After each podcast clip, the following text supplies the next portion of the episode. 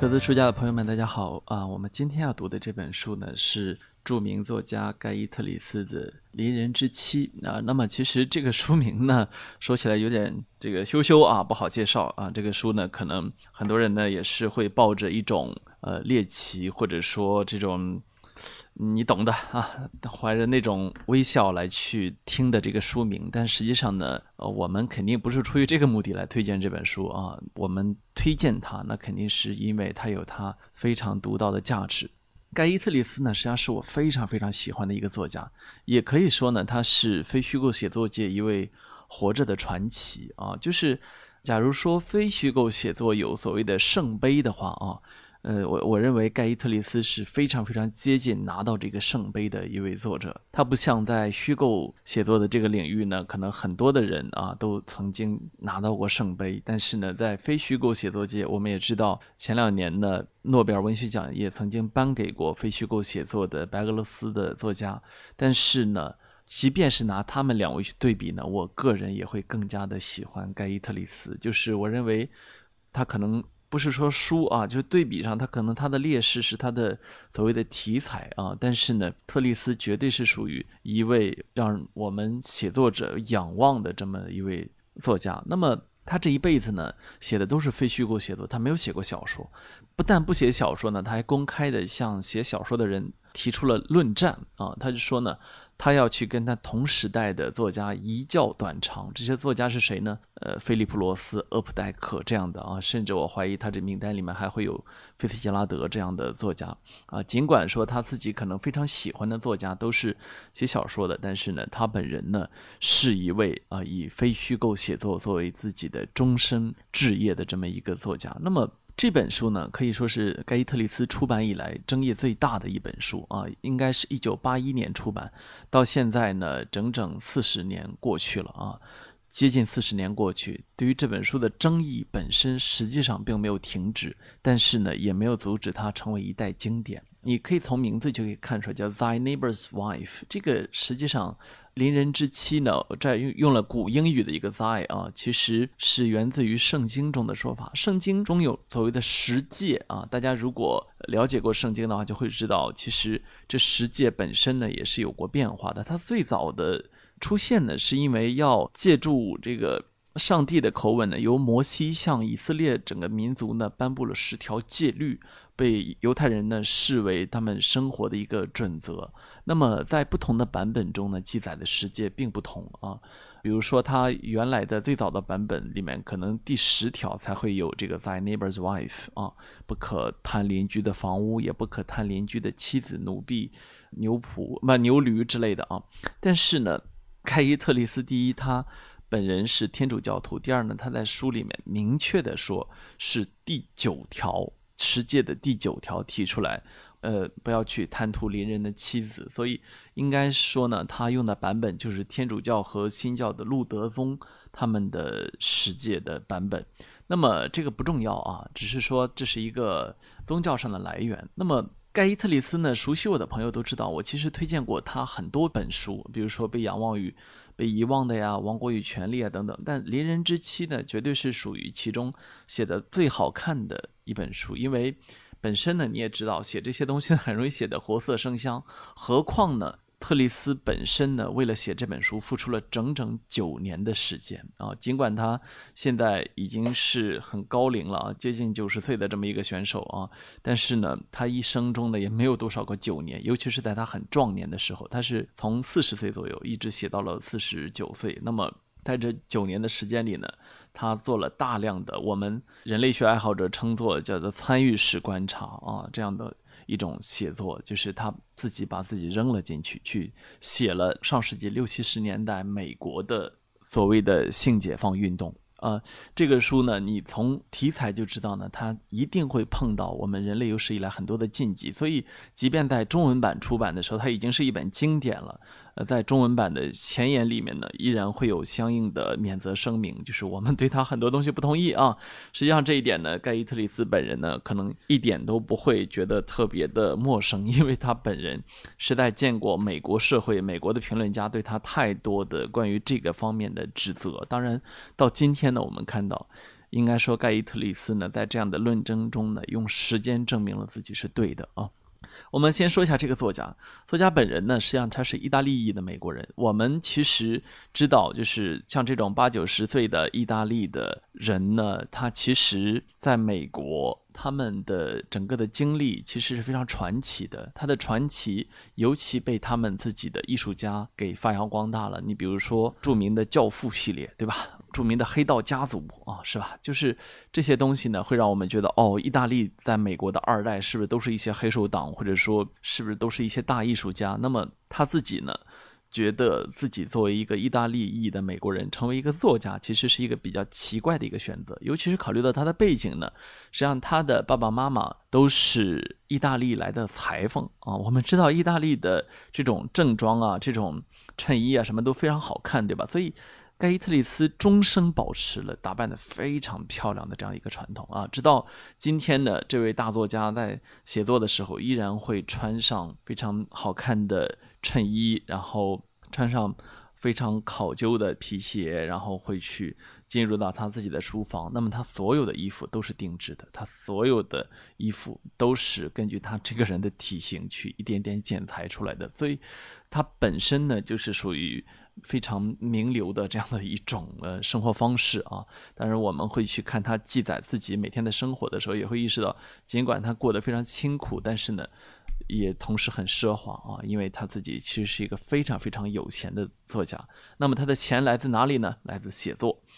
光是这个《邻人之妻》这本书在出版之初呢，就给他挣了四百万美元。注意是上世纪八十年代四百万美元。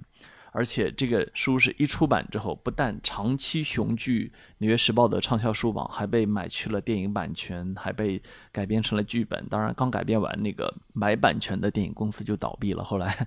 当时没有拍成啊。呃，这个不重要啊。我们去说回来，这个特里斯这个写的这本书，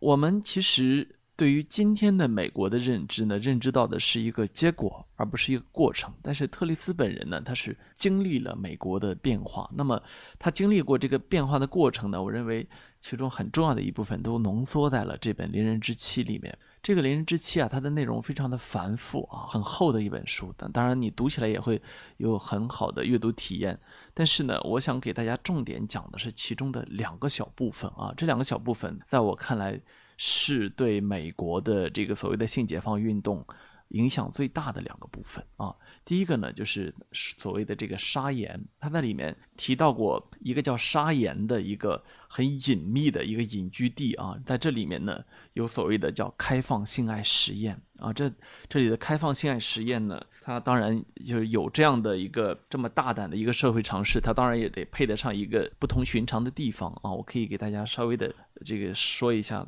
在他的笔下，这个沙岩是一个什么地方？就是说呢，这个地方比太平洋面高一千七百英尺，在圣莫尼卡山的山脊上，离马里布海滩八英里。从洛杉矶市区开车过来要一个小时，你要从太平洋沿岸的高速公路直接过来，开车的人就需要开过狭窄弯曲的小路，沿途是震慑人心的险峻的美丽景色。这条可怕的路蜿蜒而上。越过山谷中盘旋的雾霭和倾斜的树顶，直延伸到陡峭的悬崖边上，然后突然调转方向，伸进山腰黄色的乱石中间，又曲折地转出来，冲向无遮无拦的公路边。他一会儿猛地扎进山里，一会儿又回到开阔的天空下，让司机有不小心会坠崖的危险。这是段横冲直撞、令人头晕目眩的路。只有想到旅途尽头性爱的快乐，才能勉强接受啊！这是一个通往他的路啊。那么具体这地方什么特点呢？沙岩隐居地建在山南，通往这里的私人道路有两根石柱标志。建筑离大门有一点二五英里远，是一栋很大的白色的两层房子，坐落在宽阔的混凝土台基上，周围是桉树和蕨类植物，还有个带小瀑布的池塘。房前的草坪修剪得特别整齐，可以做高尔夫球场用。从二楼的红木露台上可以看到太平洋海岸线，点点白色的帆船，还有卡塔特莱岛雾气弥漫的轮廓。庭院后面岩石嶙峋的地面升得更高，盖着小些的灰泥房子，门口都有木头台阶，还有一座很大的有玻璃门的建筑。宽阔的屋顶下是奥运会规格的游泳池，供人们在里面裸泳。那么这就有点意思了啊，就是通过这样的两段描写呢，让我们深入到了这样一个地方。但是呢，我们反过头来要还要想的是，这个盖伊特里斯他。最初是怎么去的这个地方啊？实际上他最早呢是在洛杉矶的《自由报》上看到的这个所谓沙岩的广告，然后给上面试着打了个电话，然后接受邀请之后呢，他就去拜访了沙岩。进去之后呢，人家也很快的接受了他啊，并且呢，沙岩这个地方呢，实际上是一个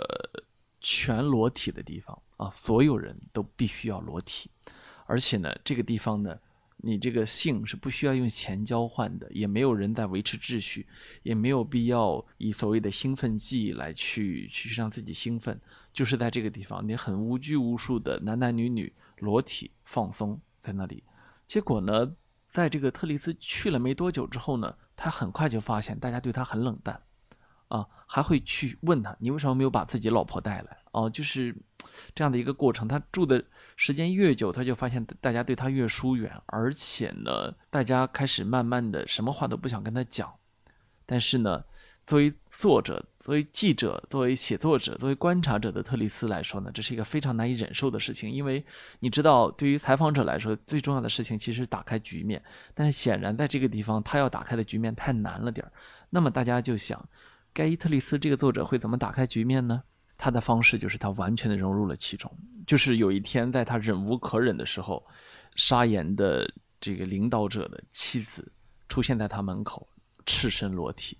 然后把手放到他肩膀上，开始抚摸他的背，抚摸他的脖子，然后他们俩什么都没话都没有说，就完成了那件事情。然后呢，他迅速的就开始被接受了。然后这个女人给他。打开了心扉，然后打开女人的心扉之后，又打开了男人的心扉，又打开了其他所有人的心扉。于是，最终盖伊特里斯呢，把沙岩这个地方每个人的来来往往，以及最早那个建设者他的自己的性转变的过程，完全给写了下来。这其中不但有他过去的情史，呃，后来的挫折，以及他们经历过的种种的。不爽也包括他自己的一些心理过程啊，在这个层面上呢，非虚构写作完完全全的触及了虚构写作可以到达的那个领域，就是既精彩又曲折，又有无限多的戏剧性和足够多的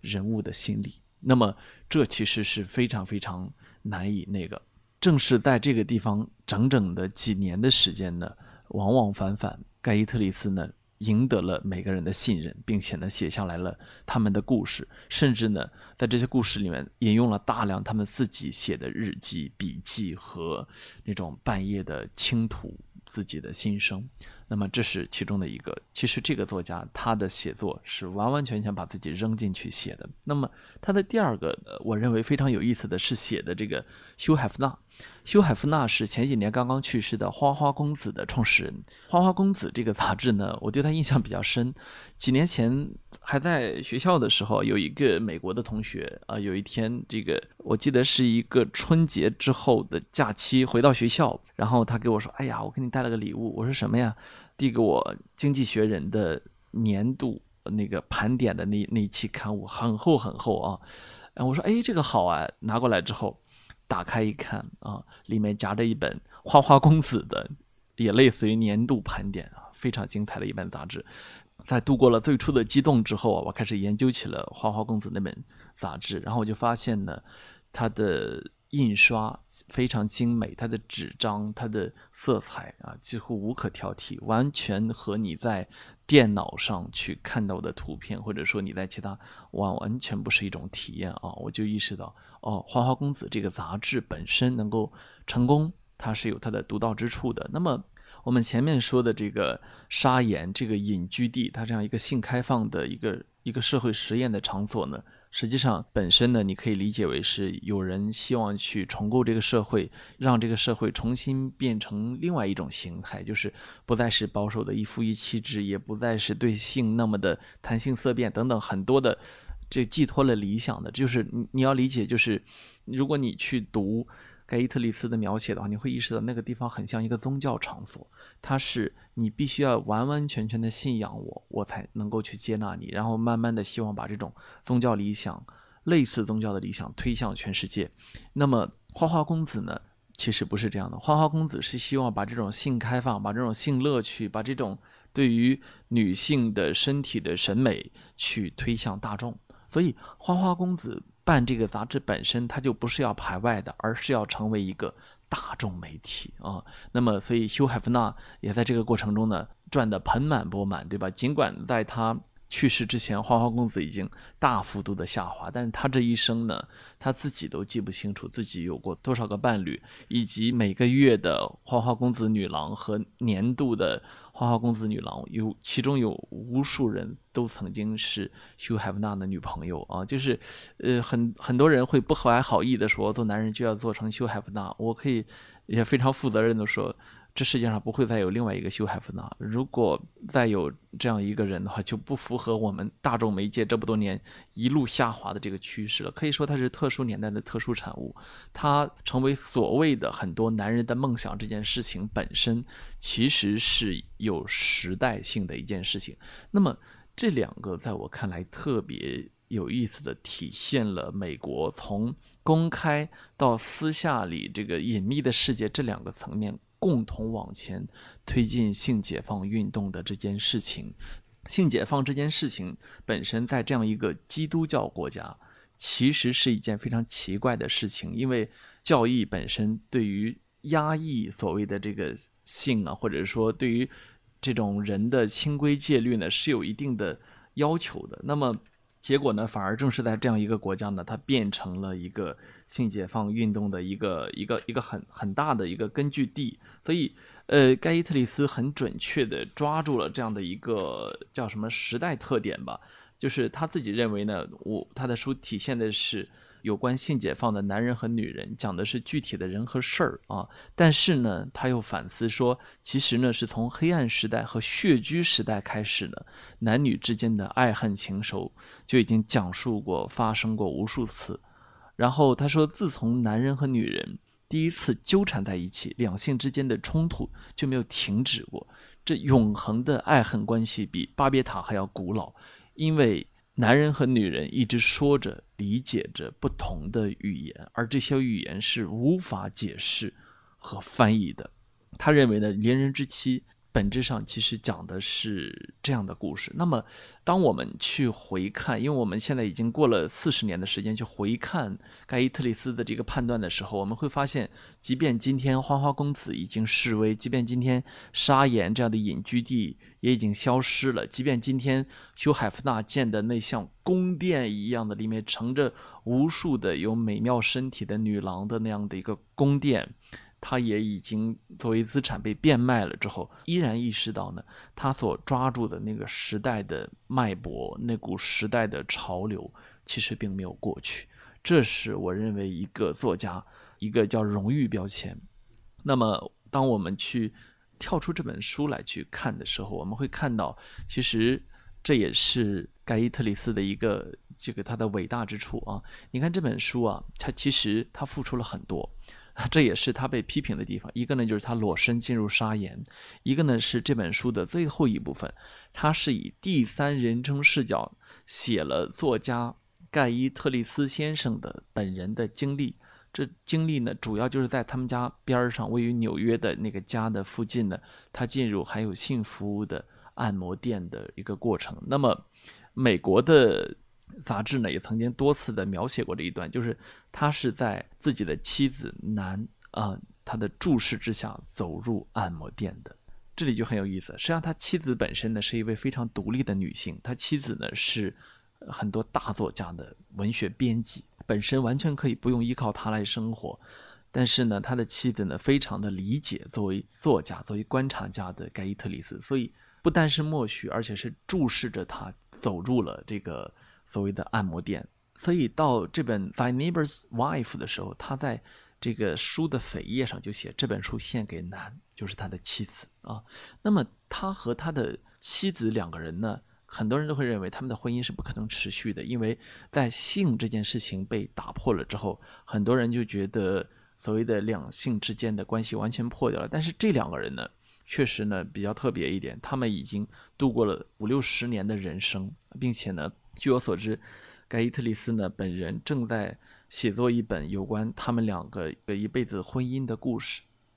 那么，为了写作这样的故事呢，他去找出了自己很多的东西，很多的隐私，很多的过去的记录。注意，盖伊特里斯他从来都是要去劝别人把自己的隐私拿出来，包括这本《邻人之妻》里面，这个书的封面上就直接写，本书中所有的人名、所有的故事全部都是真实的，没有虚构的。那么。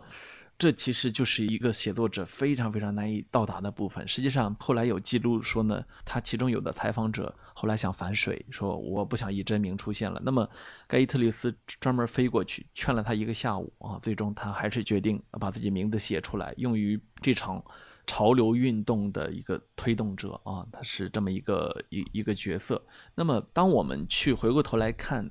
盖伊特里斯的这个所谓的观察的时候呢，他其实他的观察是和他的这个书写完全不能够分开的。他自己也说呢，他既是一个观察者，也是一个写作者啊。而且呢，他跟我们很多人不一样的就在于他的这个观察和写作到了一个什么份儿上呢？他有可能，有可能，其实已经失去了他自己。啊，在二零零九年的《巴黎评论》对他的采访中，他自己就说：“他说我总是疏离的，和所有人都是这样。我在做什么的时候，总是想着，假如我把正在做的事情写下来，会怎么样？可以说，这是我做人最大的失败。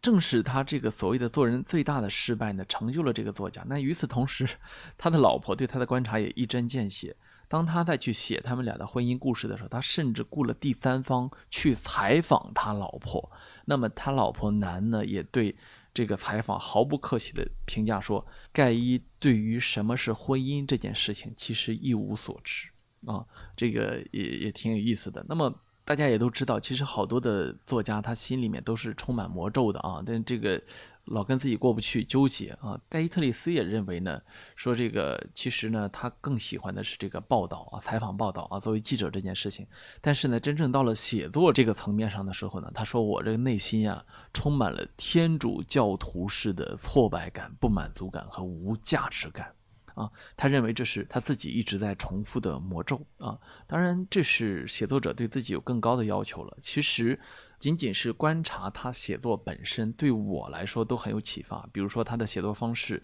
是把所有的东西都打下来，然后挂在墙上，甚至有时候用那个双筒望远镜啊，去远远的去一页一页的去扫视。在扫视的过程中，其实跟你翻书页去看这个故事完全不同。他会看到自己很多的转场上的区别，写作上的哪里有不舒服等等。所以，他也是跟我们所传统熟悉的叫什么？呃，研究一个字，碾断树根须，他是这种类型的作家，他完全可以为了一个句子写一个月啊，也完全可以坐在书桌之前两三年写不出什么东西来，这是非常非常容易出现的事情。所以他写的东西本身呢，特别的扎实，特别的能够。经得起考验。那么，当我们再去从所谓的性解放和我们社会对性的禁忌这个层面去考虑他这本书的时候呢，我还要为他稍微的做出一点辩护，就是他这个书甚至跟很多很出名的有关男女之情的著名的虚构作品来比的话，我认为他都。更阳光，或者说更可以拿到太阳底下来晒一晒，为什么呢？因为跟那些书不同的是，他在这里面直接的进行了反思，对于时代进行了反思，对于政策进行了反思，对于法案的推动过程进行了反思，对于性道德和人际关系，他是直接反思的，而不是通过他人的解读和他人的辩护来完成这件事情的，等于说。你不要指望你想在《邻人之妻》里面看到那种露骨的性描写，然后最终呢，就是啊，他他没有，他呢用的还是我们非虚构写作领域非常熟悉的那种朴素、冷静、客观、娓娓道来的那种东西去写的男女之间这个最神秘又最普遍的这样的一件事情。所以，作为一个观察者写作者，他在这方面是有非常大的一个优点的。那么，他的一个。可能的黑点呢，就是说，他因为过去的时候吧，他这个总是这么 参与式去观察啊，比如说老师在按摩店里面，在裸体主义者的公社里面等等的。那么他在那个年代就被批评了。那么他在今天这个年代呢，他被批评的主要的点呢，实际上是跟美国这几年出现的一个趋势有关，就是或者是欧美都在趋势呢，就是比如说这个出现的趋势是女权主义、同性恋、避孕啊，或者说这个跨性别等等。但是呢。盖伊特里斯的角度完完全全是异性恋和男性视角，就是我们传说中的直男啊，你可以说他是钢铁直男，但他写的就是直男视角的这样。那么今天呢，他受到批评了。我认为这件事情本身，他受到批评本身也是性解放运动的一个结果，而不是说他就是错了或者他就是对的啊。所以这个特里斯呢，他始终说呢，他。所有的非虚构作品呢，他被吸引的时候，他首先是因为他在这些被写作对象中呢看到了自己，他看到了自己的影子，或者自己的好奇心，或者说自己的背景，或者说自己的信仰宗教，或者说自己的家族婚姻。那么在这个写的过程中，你会能够感觉到你跟作者在用同样的脉搏、同样的血液、同样的激情在去思考，所以。当盖伊特里斯去书写的时候，你还会意识到一个问题：他这一辈子几乎不写名人啊。比如说这本《邻人之妻》里面，除了修海夫纳是名人之外，我相信其他人中国读者几乎完全不知道。但是这一点都不影响他的作品真的又好读又好看。其实这有点反传播规律了，因为我们知道，我们新闻界总是说那个总是名字能够制造新闻啊。就说是人的名气嘛，那盖伊特里斯呢，他就不信这邪啊，他呢写的基本上都是没有名气的人，但是呢，最终写的荡气回肠啊，他仅仅的写过那么几个名人呢，最终都成为了非虚构写作领域特别出名的作品啊，甚至有人认为呢是那种跨时代的作品啊，比如说他写那个棒球手迪马乔，可能很国内不知道，但是呃，美国人很多人都知道迪马乔啊。他也是玛丽莲梦露的前夫啊，写《迪马乔》，比如说，或者说他写《辛纳区》，都被认为是非虚构写作领域的这种经典名作啊。大家有机会可以去搜一下，或者说我们改天我们去介绍另另外一本书的时候，我们去介绍一下这几篇文章。那么。多说两句呢，就是当盖伊特里斯去写作的时候啊，他还有一个特点，这可能也是有点像意大利导演啊。意大利的导演，我们都看到他们的电影里面的画面，那就特别的有感觉啊。盖伊特里斯的写作呢，也是画面感极强啊。你会看到呢，他就像一幅又一幅的画，在不同的场景之中去切换啊。在他这些场景之中呢，你在阅读的时候，你始终有一种画面感。而这也是特里斯的作品特别容易被人买去版权的一个原因，就是它很容易让人想到，哎，这可以改编成电影。对，他在非虚构写作的尝试中，最终完全进入了虚构创作的这样一个领域，就是别人会觉得这个太适合拍成电影了。这和我们国内前前两年出现的这个所谓的电影公司买非虚构作品的版权完全不一样，他的都是实打实的。真金白银，非常非常昂贵的价格卖出去的《邻人之妻》被卖出去啊！我们最后要举这个例子啊，这最后要举这个例子呢，实际上是这个盖伊特利斯这个《邻人之妻》的一个黑暗面，或者说一个反面。首先说呢，我们前面都说到，他老婆呢支持他做这个采访写作的工作，但是呢，他对这个东西啊，就是太痴迷了，所以他那时候对媒体说了很多的话。那其实呢，已经。对外泄露出了他和他老婆的很多的隐私，我相信绝大多数人都是不能够容忍这个的，他老婆也不例外。所以，在当年呢，盖伊特里斯的婚姻曾经遇到过一次很大的一个危机，就是因为这本书，他接受很多采访，忽然有一天晚上，他老婆失踪了。失踪之后呢，有一个信封放在餐桌上啊，他打开一看，老婆说他他离家出走了，而且没说什么时候回来啊，而且呢，明确的就说说他自己最重视的隐私权被侵犯了。啊，而且还说你你这么对性坦率，可能你能够撩一下读者，但是呢，你其实成人家的笑柄啊，等等，这是对他个人婚姻生活的一次冲击。但在那次之后，他老婆又回来了，然后他们相安无事的又一起度过了这几十年的时间啊。我认为他能找到那样的一个另一半，其实是一件非常罕见也非常幸运的事情啊。对于作家本人来说，那么。第二件事情就有意思了，就是因为他写了这个《邻人之妻》呢，所以他成了一个很出名的这么一个在这个领域的作家。那么就会有很多人来联系他。我印象中我是二零一几，反正几年前的时候，我曾经在《纽约客》杂志上读到过盖伊特里斯的这篇文章，就叫做《偷窥者的汽车旅馆》。这个文章呢写的非常的漂亮，非常的长，